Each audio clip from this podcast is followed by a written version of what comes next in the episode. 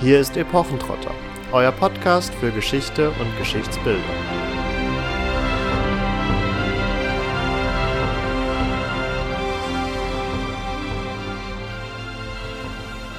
Welle um Welle, eine mächtiger als die andere, rollte heran, bis zuletzt eine neunte, halb so tief und voll von Stimmen, sich langsam erhob und brüllend brach, und die ganze Welle wurde von einer Flamme umfangen. Und hinein in die Welle und in die Flamme wurde ein nacktes Kind geboren, das vor Merlins Füße gespült wurde. Der bückte sich hinab und nahm das Kind und rief Der König. Hier ist ein Erbe für Uta. Damit hallo und herzlich willkommen zu einer weiteren Episode von Epochentrotter. Nachdem wir beim letzten Mal in den Fluten der Karibik unterwegs waren und uns dem einzig authentischen gefundenen Piratenwrack gewidmet haben, gehen wir in dieser Folge zurück ins Mittelalter, sofern man das denn sagen kann, denn inwieweit wir es mit historischen Figuren zu tun haben, das werden wir im weiteren Verlauf dieser Episode noch genauer unter die Lupe nehmen. In unserem Eingangszitat habt ihr bereits drei Personen so gesehen kennengelernt. Uta, Merlin und ein namenloses Kind, das der König werden soll. Ihr wisst alle, wer gemeint ist. Natürlich der sagenumwobene König Artus. Und äh, treue Hörer unseres Podcasts wissen nun, dass wir uns nicht mit Artus auseinandersetzen werden, weil wir das in einer unserer aller allerersten Folgen tatsächlich schon getan haben. Die Folge verlinken wir euch natürlich auch wieder in die Show Notes. Also da könnt ihr sehr gerne nochmal nachhören, wenn ihr das noch nicht getan habt. In dieser Episode damals hatten wir uns auch damit auseinandergesetzt, welche historischen Vorlagen König Artus hat. Und in dieser Folge werden wir nun die Figur des Merlin genauer anschauen woher sie eigentlich kommt, welche Tradition sie in sich trägt und welche Entwicklung sie vor allen Dingen im Laufe des Mittelalters genommen hat. Da bewegen wir uns unter anderem auch wieder im zwölften Jahrhundert. Das haben wir in diesem Podcast ja auch schon im englischen Kontext genauer kennengelernt in unserer Folge zur Kaiserin Mathilde und der sogenannten Anarchie von England. Auch da verlinken wir in den Show Notes. Also, das sei schon mal vorangestellt. Die Figur Merlin entsteht, so wie wir sie heute meinen zu kennen, in eigentlich sehr ähm, politisch turbulenten Zeiten und das wird uns auch nochmal begegnen im weiteren Verlauf. Und wir fangen mit einer Version der Merlin-Figur an, die durchaus greifbarer ist als ihre Vorläufer und die auch ganz viel vereint aus der mündlichen Tradition und hier jetzt in lateinischer Sprache eine Geschichte Britanniens mit der Merlin-Figur erschafft. Ihr habt es bestimmt schon mal gehört, Geoffrey of Monmouth ist hier der Verfasser der Historia Regnum Britanniae, die um 1135 etwa entsteht. Und bei Joffrey haben wir es mit einem Oxforder Kleriker zu tun, also dürft ihr euch schon mal drauf gefasst machen, dass auch Merlin hier ein paar christliche Züge erhält. Also unser eher als Zauberer mit weißem Rauschebart heute aus der Popkultur bekannte Mann, der taucht auch hier auf, allerdings eben mit einer deutlichen Färbung. Wobei der genannte Geoffrey eigentlich sogar schon vor seiner Historia anfängt, sich genauer mit Merlin auseinanderzusetzen. Dazu sei noch gesagt, dass es eigentlich relativ wichtig ist, für das Folgende zu wissen, welchen Hintergrund Geoffrey eigentlich hat, denn daraus könnte man womöglich auch besser ableiten, welche Traditionen Merlin in sich birgt. Aber da wir über das Leben dieses Autoren nur vergleichsweise wenig wissen, also er taucht durchaus hier und da in den auch historischen Überlieferungen auf, aber es reicht jetzt nicht aus, um wirklich konkrete Aussagen dazu zu machen, woher er eigentlich stammt, welchen konkreteren familiären Hintergrund er hat, etc. Oder auch welche Sprachen er beispielsweise gut oder schlechter spricht. Und Katharina hatte schon die Historia erwähnt, die dann um 1135 entsteht, aber wir haben bereits um 1130 die sogenannten Prophetiae Merlini, also die Prophezeiungen des Merlin. Und dabei handelt es sich auch um das erste oder das älteste überlieferte Werk von Geoffrey, das, wie der Name schon verrät, Prophezeiungen enthält, die nun Merlin zugeschrieben werden. Und diese Prophezeiungen haben hier mehrheitlich einen Stil, der auch in den folgenden Jahrhunderten noch sehr prominent und populär, zumindestens im englischsprachigen Raum, bleiben wird. Denn in diesen Prophezeiungen werden politische Akteure oder Mächte häufig in Form von Tieren dargestellt. Und wir werden uns gleich auch noch ausführlicher mit einer dieser Prophezeiungen, die dann auch wieder in der Historia auftauchen, ähm, auseinandersetzen. Da werdet ihr dann ganz schnell merken, was es damit auf sich hat. Für die weitere Rezeption von Merlin, aber auch von Joffreys Arbeiten ist noch wichtig zu erwähnen, dass diese in, ich sag mal, Tierform gehaltenen Prophezeiungen dann durchaus immer so verstanden wurden, dass sie einen gewissen Rückbezug auf Merlin haben. Also das begegnete uns ja schon sehr, sehr häufig in unseren Episoden, dass eigentlich durchweg durch die Geschichte versucht wurde, eigene Botschaften, eigene Ideologien nochmal besonders dadurch aufzuladen, dass man ihnen ein vermeintlich sehr frühen Ursprung, ein sehr hohes Alter attestierte und in diesem Rückbezug auf Merlin beziehungsweise dem von ihm vermeintlich verwandten Prophezeiungsstil äh, findet sich das dann auch weiterhin in der Geschichte und vor allen Dingen in der englischsprachigen Geschichte. Man muss für diese Prophezeiungen des Merlin allerdings festhalten, dass sie noch sehr wenig Informationen über den Hintergrund der Figur beziehungsweise der Person enthalten. Also aufgrund dieses ersten Werkes von Geoffrey können wir noch nicht wirklich was über Merlin sagen. Äh, das wird erst dann konkreter in der schon genannten Historia, die er dann ja vermutlich bereits wenige Jahre später äh, schreibt beziehungsweise veröffentlicht. Also die Datierungen für beide Werke sind ähm, auf wenige Jahre zwar zu fassen, aber nicht ganz genau. Also insofern kann das durchaus sein, dass die mehr oder weniger direkt hintereinander publiziert worden sind. Es kann auch sein, dass da so circa fünf Jahre dazwischen lagen. In dieser Historia Regnum Britanniae, die uns auch schon relativ ausführlich in der Artus-Folge begegnet ist, macht Geoffrey nun einen gewissen Kniff. Er kombiniert nämlich streng genommen zwei verschiedene Traditionen und erschafft damit erstmals diese Merlin-Figur, die dann auch Teil des arthurischen Kosmos wird, also Teil der Artus-Legende, und zeigt damit auch auf, warum wir mit ihm in diese Episode eingestiegen sind, weil wir jetzt quasi nochmal auch den Sprung zurückwagen wollen, um diese älteren Traditionen aufzuzeigen, aber mit denen einzusteigen wäre zunächst so ein bisschen ein Stochern im Dunkeln gewesen oder im Nebel. Deswegen sei das hier vorangestellt. Denn Merlin hat einerseits eine lateinische Tradition. Da finden wir den sogenannten Ambrosius Aurelianus. Das soll ein römisch-britischer Anführer des fünften Jahrhunderts nach Christus gewesen sein, der allerdings historisch insgesamt nur schwer zu fassen ist und fraglich ist, ob es sich dabei wirklich um eine real existierende Person handelt oder nicht vielmehr, dass alles nur ein literarisches Konstrukt ist.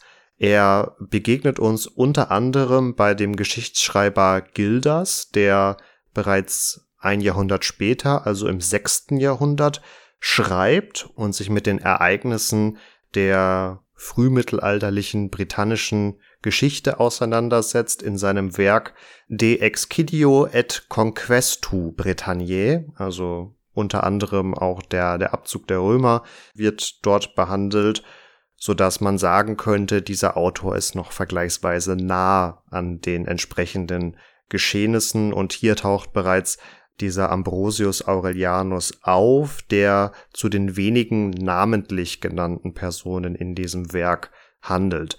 Ausführlicher ist nun Nennius, ein Mönch, der vermutlich um 800 gelebt hat und der aber selbst historisch hm, schwer zu fassen ist, weil auch zu ihm sich nicht so wirklich Quellen überliefert haben. Er schreibt aber nun auch über diesen Ambrosius Aurelianus, der womöglich auch eines der Vorbilder für Artus ist. Also so gesehen haben die Artus-Figur und die Merlin-Figur hier einen vermeintlich gemeinsamen Ursprung. Und bei dem besagten Nennius taucht Ambrosius nun auf, als der britonische König Vortigan einen Turm auf dem Hügel Dimas Emris bauen möchte. Doch bevor dieser Turm vollendet werden kann, bricht er immer wieder auseinander, stürzt ein und so kommen die weisen Männer des Königs, die ihn beraten, auf die Idee, dass man doch ein Kind ohne Vater opfern soll und dessen Blut auf das Fundament sprenkeln soll. Das wäre eine gute Methode, um das regelmäßige Einstürzen des Turmes zu verhindern. Und von dem Ambrosius wird nun gemunkelt, dass er ein solches Kind ohne Vater sein soll.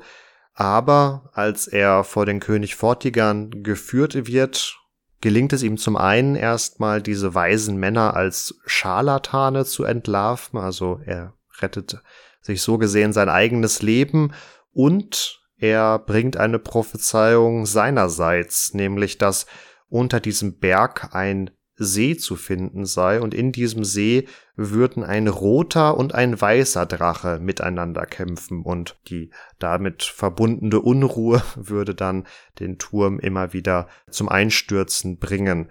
Gedeutet wird diese Prophezeiung so, dass sich hinter dem roten Drachen die Britonen verstecken und der weiße Drache für die Sachsen stehen soll.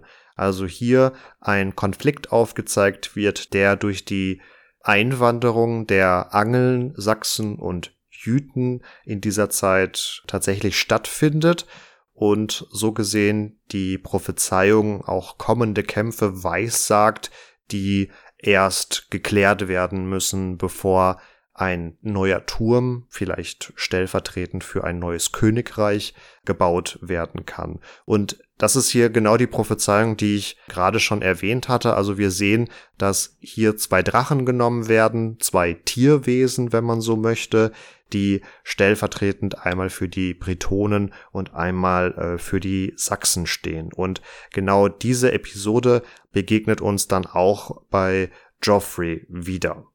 Diese Prophezeiung ist durchaus auch sehr bedeutend, wenn man sich anschaut, ähm, was Vortigern in seiner Amtszeit macht. Er ruft nämlich gegen die angreifenden Pikten die Sachsen überhaupt ins Land und wird in der Folge dann verantwortlich für die Sachsen-Invasion gemacht. Also es durchaus aus der bretonischen Geschichte heraus sehr bedeutsam. Und da sieht man auch sehr schön, wie historische Ereignisse mit der Merlin-Figur und ihrer Prophetie zusammengebracht werden. Die historischen Bezüge begegnen uns allerdings auch noch an anderer Stelle und wo der Ambrosius Aurelianus eine lateinische Tradition ist, weist die Merlin-Figur zumindestens bei Geoffrey of Monmouth auch eine walisische Tradition auf. Wobei, und darauf kommen wir dann gleich auch noch zu sprechen, sicherlich walisische Elemente vorhanden sind, aber inwieweit man sie als rein walisisch bezeichnen kann, doch noch ein wenig dahingestellt werden muss. Konkret haben wir nämlich da den Merthin Wild, eine Sagengestalt, die auch wenn sie eine fiktive Figur ist, ähm, durchaus historisch verortet wird, denn sie wird in Zusammenhang gebracht mit der Schlacht von Arthdareth. Eine Auseinandersetzung, die wieder historisch schwer zu fassen ist. Also verzeiht mir, wenn ich mich an dieser Stelle wiederhole, aber gerade die frühmittelalterlichen Jahrhunderte der britannischen, britischen Geschichte sind tatsächlich in einem gewissen dunklen gefangen, weil einfach die Überlieferungslage nicht gut genug ist, als dass man hier konkrete Ereignisse und Personen immer aufs Jahr genau festmachen könnte. Da kann man so gesehen wirklich von dunklen Jahrhunderten sprechen, wobei, das sei erwähnt, dunkle Jahrhunderte sich meistens, und das gilt eigentlich auch für weitere Beispiele dieses Begriffes, darauf beziehen, dass einfach Quellen fehlen, damit Historiker oder auch Archäologen und Archäologinnen oder auch Historikerinnen keine genauen Aussagen aus einer modernen wissenschaftlichen Perspektive zu dieser Zeit machen können oder es einfach nicht so gut ausleuchten können wie andere Zeitabschnitte. Das heißt nicht, dass in dieser Zeit die Zivilisation und Kultur brach und am Boden lag. Also da haben wir ja beispielsweise auch schon das Grab von Sutton Hoo und ähnliches besprochen. Also auf einer handwerklichen Ebene etc. sind das schon mal gute Beispiele dafür, dass die Zeit nicht dunkel war, sondern man hier durchaus noch wusste, wie Kultur aussieht. Nichtsdestotrotz wird diese Auseinandersetzung, in die auch der genannte Merthin Wild verortet wird, in das Jahr ungefähr 573 verortet. Sie soll im nördlichen Britannien stattgefunden haben und der Merthin soll durch die Niederlage seines Herrn, dem er als Barde gedient hat, so entweder verrückt geworden sein oder in Trauer gewesen sein, dass er in die Wälder geflohen ist, dort fortan mit den Tieren lebte und hier auch seine Gabe der Vorhersehung bzw. Weissagung erhalten hat. Dieser Merthin wird für Geoffrey als die walisische Traditionslinie angenommen, und ich hatte ja schon angedeutet, dass man das aber vielleicht gar nicht immer so genau sagen kann, denn wir haben im gesamten britannischen Raum der Zeit, der ja auch Schottland und Wales und Cornwall einschließt, verschiedene Legenden, Sagen und Erzählungen von diesen wild gewordenen Männern beziehungsweise verrückt gewordenen Männern, die sich in die Wälder zurückziehen. Also das scheint ein gewisses Motiv oder Topos gewesen zu sein und die verschmelzen auch immer wieder. Und dadurch, dass wir es hier zunächst einmal häufig mit mündlichen Tradierungen zu tun haben, ist das aus einer modernen Perspektive, wie wir sie einnehmen, die ja Jahrhunderte später erst darauf blickt, schwierig auseinander zu verorten, woher jetzt die einzelnen Erzählstränge kommen und wie die womöglich dann zu einer größeren Figur geführt haben. Denn auf der einen Seite ist dieser Merthin eindeutig eine walisische Sagengestalt. Gleichzeitig findet beispielsweise die erwähnte Schlacht an der Grenze zu Schottland statt und auch einige walisische Sagen verorten diesen Merthin in die kaledonischen Wälder. Das sind Wälder, die in Schottland zu finden sind, so dass zu vermuten ist, dass zumindestens gewisse Einschläge aus diesem eher schottisch geprägten Raum auch dann Einzug gefunden haben in die walisischen Sagen. Und wir haben tatsächlich in dem nordbretonischen Raum auch so eine ähnliche Gestalt, den sogenannten Lailoken, der ja auch häufig als ein weiteres Vorbild für Merlin genommen wird. Also das nur erwähnt, um aufzuzeigen, dass es hier verschiedene Traditionen gibt, die zusammenkommen. Um den Bogen noch ganz zurück zu Joffrey zu schlagen, ist noch zu erwähnen, dass Merlin auch, wenn er den Namen hier in den walisisch-keltischen und auch mittellateinischen Quellen noch nicht so sehr trägt, wie dann bei Joffrey, schon eine Figur ist, die politisch geprägte Prophezeiungen vom Stapel lässt. Das habt ihr jetzt schon gehört.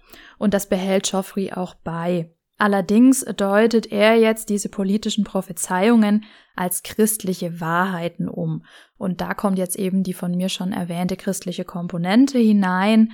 Also er schreibt sehr stark für ein Publikum, das eben auch im 12. Jahrhundert sehr stark von natürlich der Kirche geprägt ist und auch vom Klerus sehr stark beeinflusst ist. Es ist ein Publikum, was durchaus gemischt ist. Also wir haben hier eine keltische Bevölkerung, die nationale Bedürfnisse erfüllt bekommen möchte und gleichzeitig auch die normannische Oberschicht, die sehr großes Interesse daran hat, eine antisächsische Vorgeschichte erzählt zu bekommen von Bretonien und Britannien.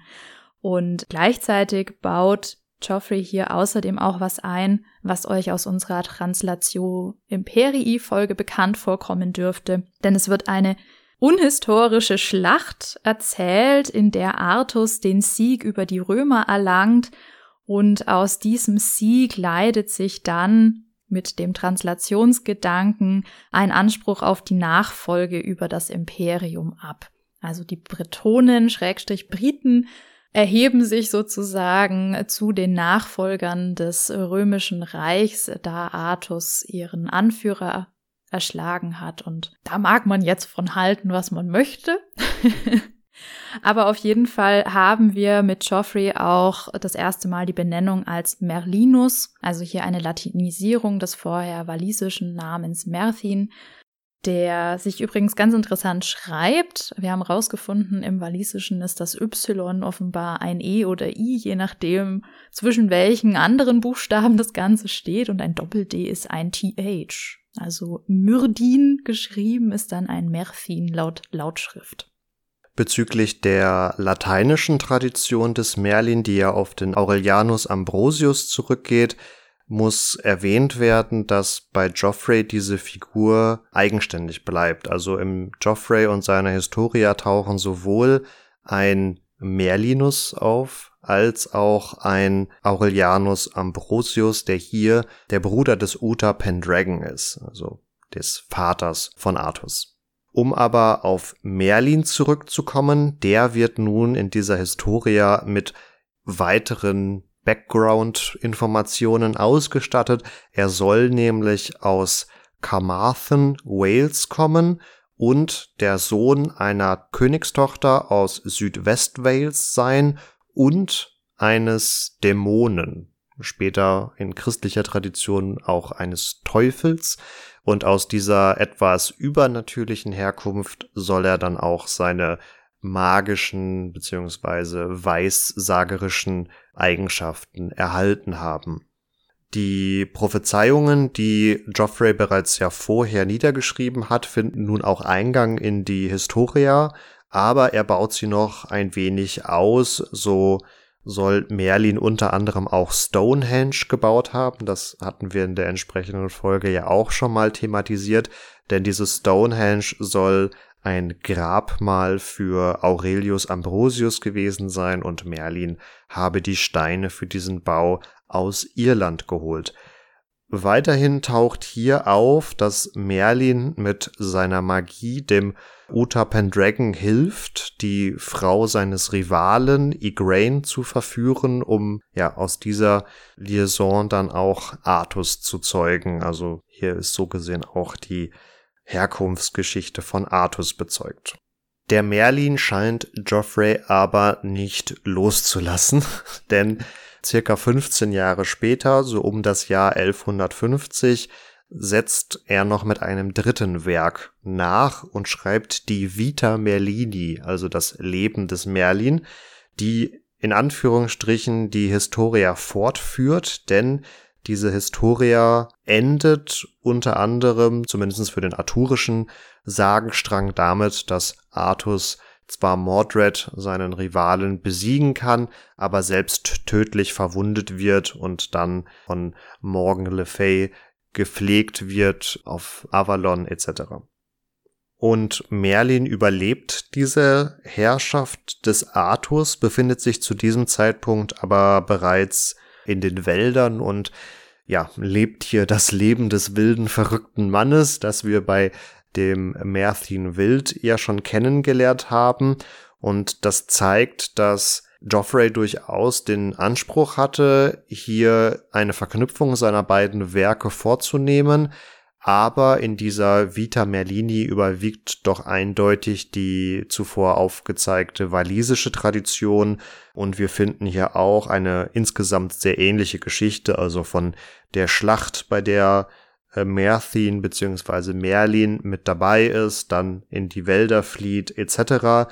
Doch wir finden hier in der Vita unter anderem auch die Schwester des Merlin, eine Gwenthef, die die Ehefrau eines der Schlachtteilnehmer ist und die nun versucht in der Folge Merlin in die Zivilisation zurückzuholen. Also sie schickt Boten in den Wald und schafft es dann zumindest zeitweise, ihn an den walisischen Hof zurückzuholen und führt da lange Gespräche mit ihm. Und das wird auch alles in dieser Vita Merlini geschildert, aber letztendlich läuft es darauf hinaus, dass Merlin, seine Schwester und noch ein dazugehöriger Bote sich quasi der säkularen Welt entsagen und ein ja, fortan unsterbliches Leben in diesen magischen Wäldern führen. Und so finden wir am Ende der Erzählung, beziehungsweise es ist ein Gedicht, noch drei Prophezeiungen, wobei insbesondere die letzte, die dann von Merlins Schwester stammt, auch Ereignisse aufgreift, die in der Herrschaft von König Stephan ähm, handeln sollen. Und dieser König Stephan, der ist uns auch schon begegnet. Ich hatte ja ganz am Anfang schon auf die Folge zu Kaiserin Mathilde und die englische Anarchie hingewiesen.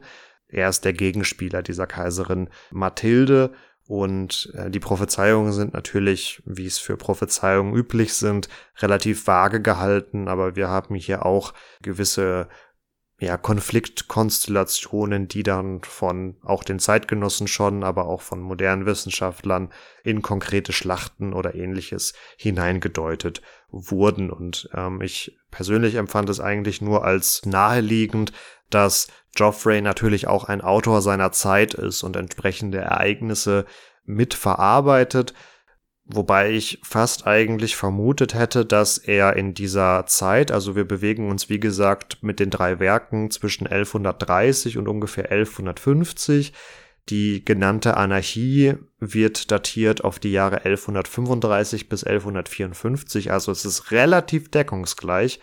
Ähm, da hatte ich eigentlich fast sogar erwartet, dass aus den Werken noch mal mehr eine politische Intention herauszulesen ist, also dass er sich auf eine Seite schlägt und mit seiner historischen Herleitung versucht, eine der beiden Konfliktparteien besonders zu legitimieren, ihnen einen ja alt daherkommenden Ahnenstamm zu geben, etc. etc.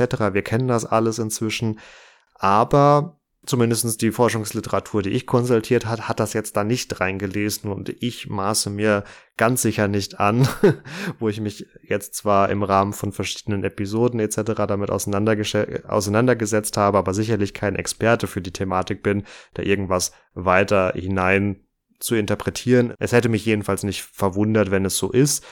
Entweder seine Historia oder seine Vita widmet er wohl auch an Robert of Gloucester, der ja ein Gefolgsmann der Mathilde ist, aber daraus kann man jetzt auch noch nicht so viel herleiten.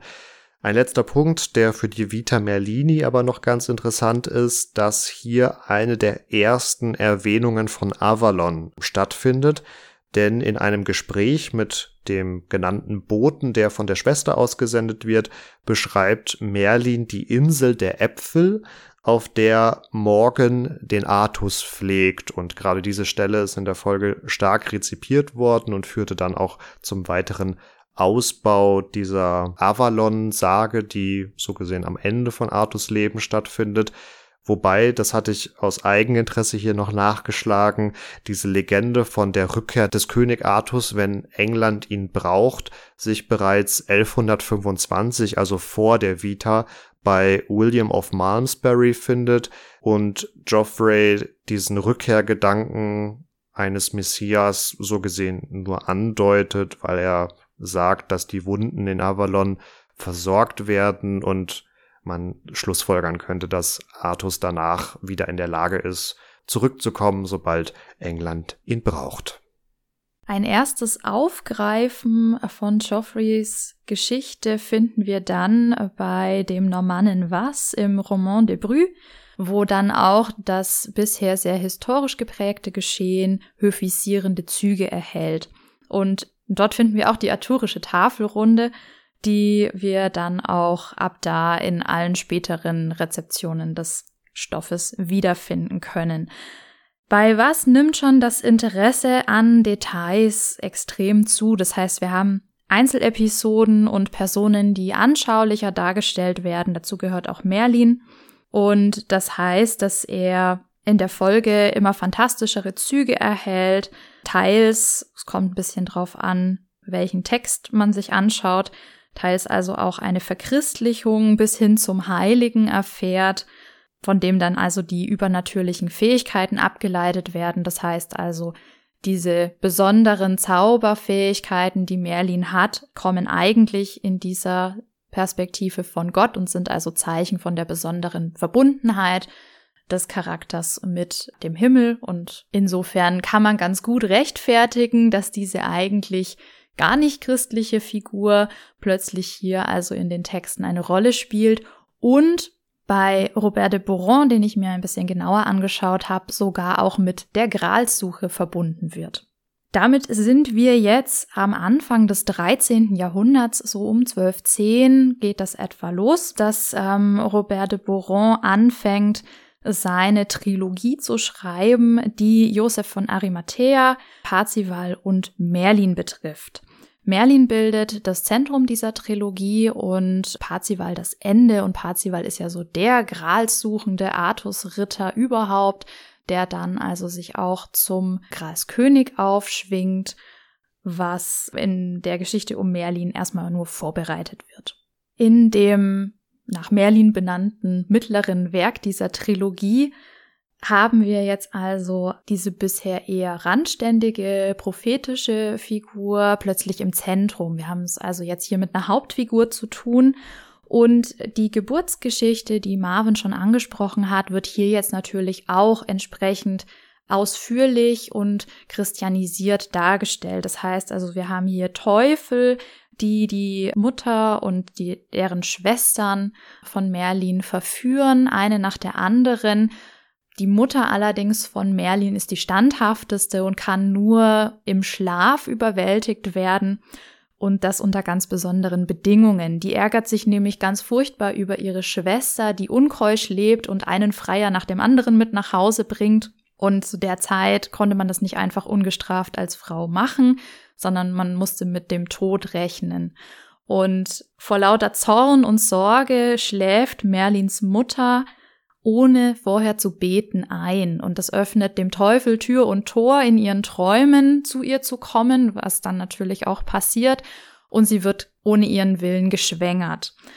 Das heißt, in der Folge also entsteht Merlin als ein Geschöpf, das eigentlich dem Teufel zuzuordnen ist, da aber die Mutter sich vorher und danach komplett Gott überantwortet, ist er also zwischen beiden Mächten sozusagen gefangen und hat beide Teile. Die übernatürlichen Kräfte kommen vom Teufel, werden aber dem Göttlichen dann zugeordnet, weil er ja guten Dienst tut und ja, letztendlich ist es auch ganz interessant. Merlin kommt schon behaart auf die Welt und kann sofort sprechen. Er kann sofort Weissagen. Also er hat sofort alles drauf, was man braucht. Er ist auch allwissend und sieht also auch die zukünftigen Dinge. Und das wird auch aufgeteilt auf die teuflische und auf die göttliche Seite. Also er hat den Leib des Teufels und das Wissen vergangener Dinge, gleichzeitig aber den Geist und das Wissen zukünftiger Dinge, was eher dem Göttlichen zugeordnet wird. Und also er entscheidet sich aber bewusst für Gott und so haben wir also die ganze Problematik, die diese Figur, die ja eigentlich mal nicht christlich war, mitbringt, wunderbar aufgehoben und aufgefangen und können jetzt also in der restlichen Geschichte von Merlin erzählen, der hier als Prophet und Werkzeug Gottes agiert, der als Berater von Vortigern in Erscheinung tritt, hier prophetische Weissagungen tätigt und dann auch die bretonischen Könige Pendragon und Uta, die sind hier aufgeteilt, berät und ja, sich hier verdient macht. Die Tafelrunde kommt auch wieder vor und wird hier nach dem Vorbild der Gralstafel und der Abendmahlstafel dargestellt, also wird hier auch kombiniert. Die Gralstafel ist ja sowieso sehr dieser ja geistlichen Sphäre zugeordnet. Also das dann noch kombiniert mit der Abendmahlstafel, auch da wieder kann man ja überhaupt keine Einwände mehr haben, dass das vielleicht mal keltisch-walisisch äh, war oder schottisch, wie auch immer. Und dieser Merlin plant jetzt ganz aktiv die Zeugung von Artus. Und zwar soll Artus der Herr der Tafelrunde werden und das Ganze dient dem Ziel der Wiedergewinnung des Heiligen Grals. Merlin wird hier als Gestaltwandler aktiv, mal als alter Mann, mal als Knabe, als wilder Hirte, mal in eigener Gestalt, was auch immer das dann bedeutet. Und tritt sogar auch als militärischer Berater in Aktion und verhilft damit den Briten zum Sieg über die Sachsen. Also auch das wieder ein ganz zentrales Motiv. Die Briten müssen über die Sachsen siegen, um dieses ja große, glorreiche Reich wieder zu installieren, für das Merlin so ja letztendlich ersteht als Sinnbild. Und aus diesem ganzen großen Roman habe ich eine kleine Episode zur Zeugung von König Artus rausgesucht, die ich ganz kurz zusammenfassen möchte. Es geht nämlich um Utas Werbung um Igern, von der ihr ja schon ganz kurz gehört habt. Und hier verspricht Merlin also seine Hilfe, sagt aber, ich mache das nur, wenn ich dafür den Erstgeborenen bekomme. Sprich Artus. Und das rechtfertigt diesen Betrug an Igern. Also sie wird durch Betrug eben verführt. Eigentlich möchte sie nicht auf Utas Werbung eingehen, und Artus wird vor allen Dingen unehelich gezeugt. Das ist ganz wichtig für die folgenden Geschehnisse. Denn das wiederum gibt Merlin Handhabe, das Erstgeborene an sich zu nehmen und außerhalb des Hofes aufziehen zu lassen. Also er macht das nicht selber. Er versteckt ihn bei einem Ziehvater und als Uta stirbt, tut er das vermeintlich ohne einen Erben. Das ist jetzt die Stunde von Merlin, denn bei der Königswahl sind sich alle Beteiligten uneins, man weiß nicht so recht, für wen man sich entscheiden soll. Und Merlin zieht sozusagen den kleinen Artus aus dem Hut, ähm, den er ja im, in der Hinterhand sozusagen hatte. Und Merlin rät jetzt am Weihnachtsfest auf ein Zeichen Gottes zu warten. Und es erscheint am Weihnachtstag ein Amboss, in dem ein Schwert steckt. Und jetzt haben wir die Geschichte vom Schwert, das aus dem Stein gezogen wird, hier mit dem Amboss. Und nur Artus, das kleine Kind Artus, kann aus eigener Kraft dieses Schwert herausziehen. Aber jetzt ist dieser kleine Artus so klein, dass ähm, alle Fürsten sagen, das kann ja gar nicht sein. Und sie bestehen auf einer Wiederholung. Und zwar einer Wiederholung zu Lichtmess und zu Ostern. Und jedes Mal gelingt es aber Artus, sodass er dann an Pfingsten endlich den Ritterschlag erhält und auch gekrönt wird. Nun haben wir von Merlin aus englischen Quellen gehört, von Geoffrey und seiner Historia. Und Katharina hat uns zumindest schon mal zwei Autoren mit äh, sehr französisch klingenden Namen äh, vorgestellt, wobei da ja in der Zeit des Hochmittelalters die Frage ist, ob sie nun klassische Franzosen sind oder nicht einfach in Anführungsstrichen Engländer mit einer normannischen Abstammung. Aber wir wissen ja auch aus vorangegangenen Episoden, dass dieser ganze arturische Kosmos, zu dem ja jetzt auch Merlin nicht zuletzt durch Geoffrey überhaupt erst gehört, dass dieser Kosmos durchaus auch in der weiteren europäischen und insbesondere in der deutschsprachigen Literatur rezipiert worden ist. Daher stellt sich natürlich die Frage, inwieweit wir es denn auch mit einem deutschen Merlin im Mittelalter zu tun haben oder eben nicht. Das ist in der Tat eine ganz spannende Frage und wir haben in der europäischen Tradition durchaus in Italien zum Beispiel einen Propheten namens Merlin, der dann aber sehr auf das jenseitige Leben im Sinne von auch wieder so einem christlichen Jenseits gerichtet äh, ist und wir haben auch in den flämischen Niederlanden aus Frankreich übernommen, so im zwei, in der zweiten Hälfte des 13. Jahrhunderts einen Merlin. Und wir haben durchaus auch einen in den deutschsprachigen Texten vorhandenen Merlin. Allerdings, der heißt jetzt zwar so und der wird dann auch als Nekromant genannt. Also in einem Text von 1314 namens Wilhelm von Österreich taucht der durchaus auf. aber der hat überhaupt nichts mehr mit der Merlin-Gestalt zu tun, die wir bei Joffrey finden oder auch eben in diesen ähm, französischsprachigen Texten. Es ist ein Zauberer, der als Teufelsbündner dargestellt wird, der ganz gemeine und schwer zu besiegende Kreaturen erschaffen kann, also irgendwelche Tierwesen und damit ein Land völlig terrorisiert, was dann nur der beste und tollste Ritter befreien kann, der lustigerweise von der Gralsippe abstammt, beziehungsweise da irgendwie der Onkel gehört damit rein und über den wiederum ist er dann auch damit verwandt. Also der kann, kann Merlin dann besiegen. Aber es sind so ganz wenige Züge nur noch vorhanden. Also da wäre ich vorsichtig, inwiefern nicht einfach nur der Name und zauberische Fähigkeiten hier bekannt waren und das dann halt hier verwurstet wurde. Im Französischsprachigen haben wir noch einen sehr, sehr großen Zyklus, der eigentlich so dieses ganze arthurische Stoffgerüst enthält und in fünf voneinander zu unterscheidenden Geschichten erzählt. Und auf den Zyklus basiert sich dann eigentlich alles, was wir so in Film und Fernsehen finden. Davon gibt es auch eine deutsche Version. Allerdings muss ich zu meiner Schande gestehen, habe ich die bisher selber noch nicht gelesen und möchte deswegen auch keine Aussagen dazu machen, inwiefern die eine deutsche Übertragung davon ist oder nur auch Prosa Lancelot genannt wird. Da mögt ihr gerne, wenn ihr das wisst, uns einfach in den Kommentaren was dazu schreiben. Ich habe mir das noch nicht angeschaut, ich habe mir jetzt aber dafür das französischsprachige angeschaut. Und da haben wir also den Prosa-Lancelot-Graal-Zyklus, auch genannt Vulgata-Zyklus oder einfach nur Lancelot en Prose. Wen ihr fragt, der wird euch eine andere Antwort geben, mal wieder. Also ja, man hat letztendlich jetzt hier eine Prosa-Version von allen Textvarianten, äh, die so um Artus und Merlin existieren, zusammengetragen hat die vorherigen Versversionen hier jetzt also in die vermeintlich wahreren Prosasätze verwandelt. Das heißt, wir haben es hier mit ganz normaler Sprache zu tun und nicht mehr irgendwie metrisch überformtes. Und das mutet jetzt vermeintlich wahrer an. Dieser fünfteilige Zyklus besteht jetzt aus zwei Prequels, könnte man sagen.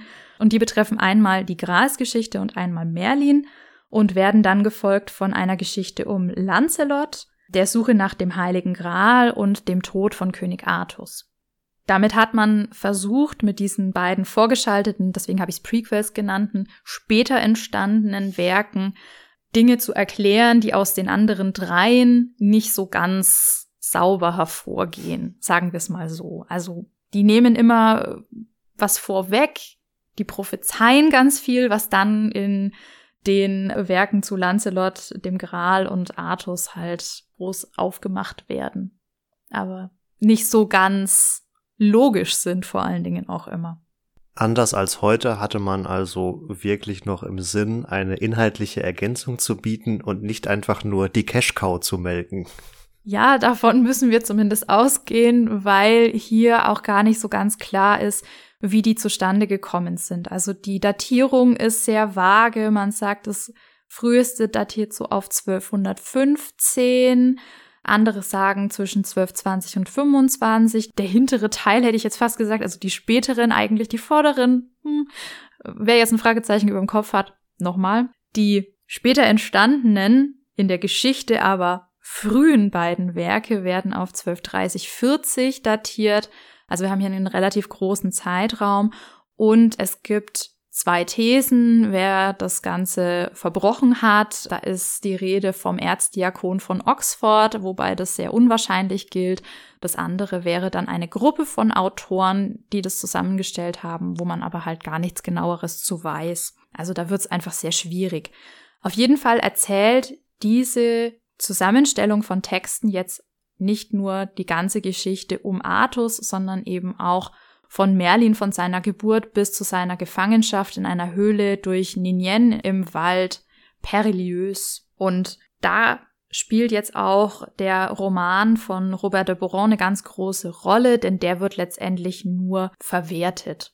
Also er wird genommen und wird hier und da ergänzt, wird umgeformt, eben hier in eine Prosa-Version und ja, intensiviert die Beziehung zwischen König Artus und Merlin.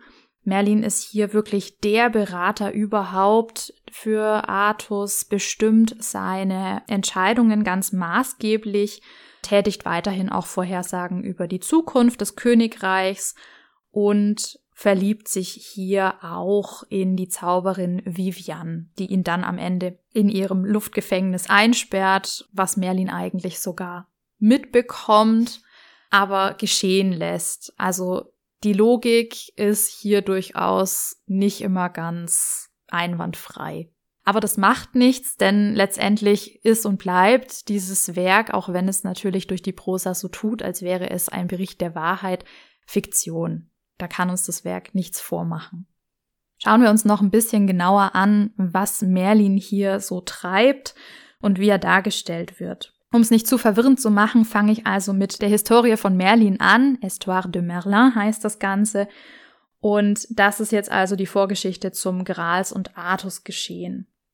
Hier finden wir kriegerische Handlungen zwischen Artus und den aufständischen Baronen, ähm, zwischen Artus den Sachsen, den Römern, den Fürsten Claudas und Frollo von Frankreich, also hier ganz massives Kriegsgeschehen.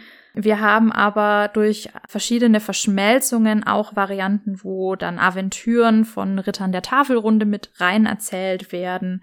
Es wird von der Ehe von Artus und Gwynnefer, die hier Genevieve heißt, erzählt. Artus muss die Tafelrunde erstmal für sich wiedergewinnen.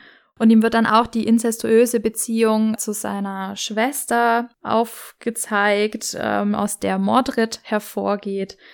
Und Merlins Verhältnis zu Vivian wird eben sehr, sehr ausführlich dargestellt. Sie versenkt ihn aber, um sich vor seinen Übergriffen zu schützen, in Träume und verhindert so, dass er ihr tatsächlich nahe kommt.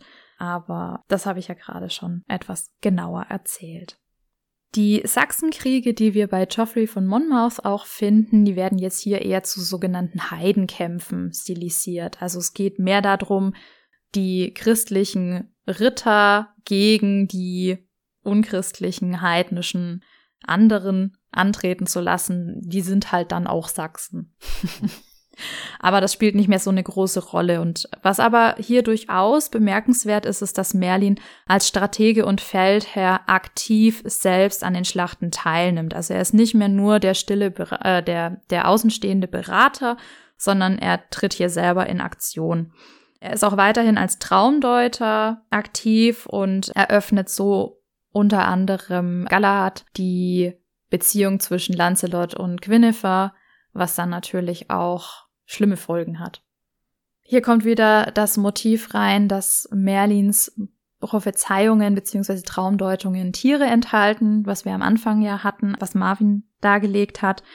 Und hier sind es jetzt ein Drache, eine Schlange und ein Leopard, wobei der Leopard Lancelot ist. Der Drache wäre dann Artus und die Schlange Gwynnefer.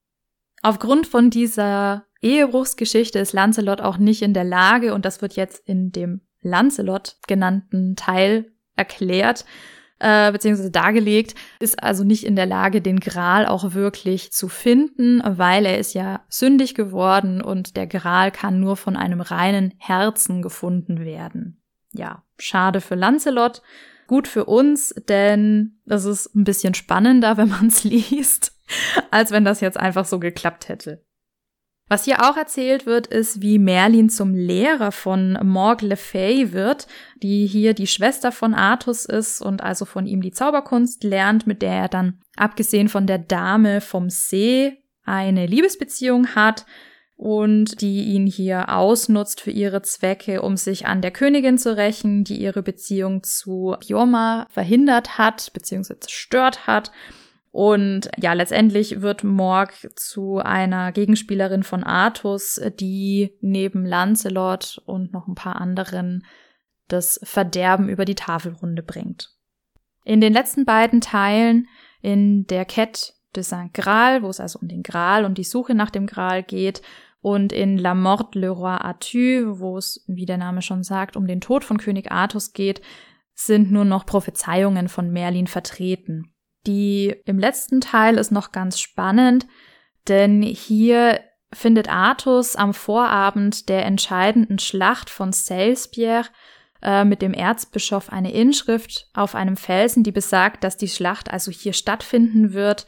Grund für diese Schlacht ist letztendlich also der Ehebruch zwischen Lancelot und Guinevere, aufgrund von dem Artus mit anderen Rittern, unter anderem Gauvin, gegen ihn in die Schlacht zieht. Der Ehebruch führt auch dazu, dass Mordred Artus verrät, der ja der illegitime Sohn von ihm ist. Und so endet also alles damit, dass Artus stirbt, die Tafelrunde zerschlagen ist und Lancelot und Guinevere jeweils zurückgezogen im Kloster sterben. Also so gesehen die sehr klassische Artus-Erzählung, wie wir sie ja auch heutzutage noch in verschiedenen Umsetzungen des Stoffes finden, also Film, Fernsehen, Spiele, Bücher etc., wobei da in den letzten Jahren ja auch teilweise sehr, ja, ich sag mal, freie Interpretationen stattgefunden haben. Der arthurische Kosmos und damit aber auch Merlin begegnen uns in den weiteren Jahrhunderten aber an und für sich sehr regelmäßig. Also Merlin taucht hier nicht nur auf als eine ja, Randfigur oder mithandelnde Figur in entsprechenden Artus-Erzählungen, sondern ihm werden auch weiterhin beispielsweise in der frühen Neuzeit eigene Werke gewidmet die hier aber nicht weiter äh, im Fokus stehen sollen, sondern wir wollten euch vor allem aufzeigen, wo diese Figur Merlin eigentlich ja herkommt, welche Traditionen sie hat und dann dieser doch sehr spannende Wandel auch von einer sehr heidnischen Figur, die ja gerne auch so als eine Art Idealtypus des keltisch-bretonischen Druiden gesehen wird, hin zu einer Art Heiligen, der ja irgendwie göttlich legitimiert sein muss, um über entsprechende Fähigkeiten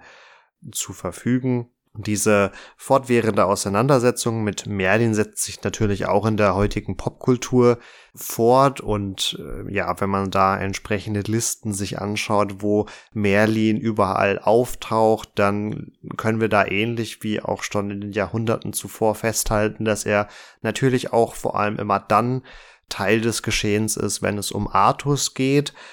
Wir haben aber auch Behandlungen dieser Figur, die den Fokus auf ihn legen, beziehungsweise ausschließlich ihn in das Geschehen mit hineinziehen und so ein Film, der doch meine Kindheit auch mitgeprägt hat, ist sicherlich der Film Merlin von 1998, wo Sam Neill die Hauptrolle spielt und wer von euch den Film auch damals auf, ich weiß gar nicht, Vox oder RTL 2 regelmäßig verfolgt hat. Also ich habe irgendwie noch so dunkel im Hinterkopf, dass der regelmäßig zu bestimmten Terminen im Jahr immer im Programm lief. Der wird einige Motive doch wiederfinden, die da aufgegriffen werden. Also zum einen diese wie Katharina gerade dargestellt hat, doch sehr späte Rivalität auch zu Morgan Le Fay, aber auch schon frühe Motive wie die Beratung des Königs Fortigern, der dann mit diesem einstürzenden Turm zu kämpfen hat. Also das findet da alles schon Erwähnung. Wir haben es hier tatsächlich mit einer Figur zu tun, die eigentlich aus unserer modernen Landschaft, sei es Film und Fernsehen, Comics oder auch Musik, nicht wegzudenken ist. Besonders lustig fand ich, und äh, ich wusste das bis dato gar nicht, dass in Indiana Jones Romanen auch Merlin vorkommt, sogar in zweien. Die sind von Rob McGregor und datieren auf 1991, 92 und haben den schönen Namen Indiana Jones und der Tanz der Giganten. Da ist die Suche nach Merlins Grab im Fokus und Merlin wird als Erbauer von Stonehenge genannt und in dem späteren Roman Indiana Jones und das Geheimnis der Arche wird Merlin dann mit Noah gleichgesetzt. Also guckt euch das gerne mal an. Ansonsten habt ihr bestimmt auch euch schon Gedanken gemacht, inwiefern Merlin vielleicht auch Einfluss auf die Gandalf-Figur bei Tolkien gehabt haben könnte oder auch auf Dumbledore bei Harry Potter, also rein von der Optik. Wenn wir an einen alten Zauberer denken, dann fällt uns vermutlich so ein Stereotyp ein, wie wir das auch bei Die Hexe und der Zauberer von Disney haben. Aber es gibt unwahrscheinlich viele Varianten dieser Figur, von einem jungen Merlin bis hin zu einem alten. Also wenn wir an die Serie Merlin, die Abenteuer des jungen Merlin denken, dann haben wir da ja einen, wie der Titel schon sagt, äh, ganz frühen Merlin und auch hier die Beziehung zu Artus natürlich ganz stark im Vordergrund, auch hier das Beratende äh, ganz massiv betont und, und, und. Also schreibt uns gern einfach mal in die Kommentare, was so eure Vorstellung ist, wenn ihr Merlin hört oder was eure liebste Verarbeitung von dieser Figur ist. Also teilt uns da gerne einfach mal eure Präferenzen mit und ähm, schreibt uns doch auch gerne, wenn euch die Folge gefallen hat oder ihr sonstiges Feedback habt, ihr Themenvorschläge habt. Ihr könnt es tun an kontakt.epochentrotter.de oder über die gängigen Messenger-Dienste bei Facebook und Instagram, wenn ihr jeweils auf unsere Seite Epochentrotter geht. Da findet ihr auch weitere Folgen und weiteren Content. Und über epochentrotter.de geht das natürlich auch, falls ihr keine Social-Media-Freunde seid. Und die erwähnten Folgen findet ihr, wie gesagt, in den Show Notes. Damit habe ich eigentlich auch, glaube ich, alles erwähnt und wünsche euch eine gute Zeit. Bleibt gesund, macht's gut. Ciao, ciao. Diese Folge ist übrigens einem kleinen Hundi gewidmet, denn mein erster Hund hieß tatsächlich Merlin. Er wartet leider inzwischen in Avalon bei Artus darauf, dass er irgendwann mal wieder ganz dringend gebraucht wird und dann hoffentlich zurückkommt. Ich hoffe, ihr hattet auch ganz viel Spaß mit dieser Episode und mir bleibt damit nur noch zu sagen, macht's gut und ciao ciao.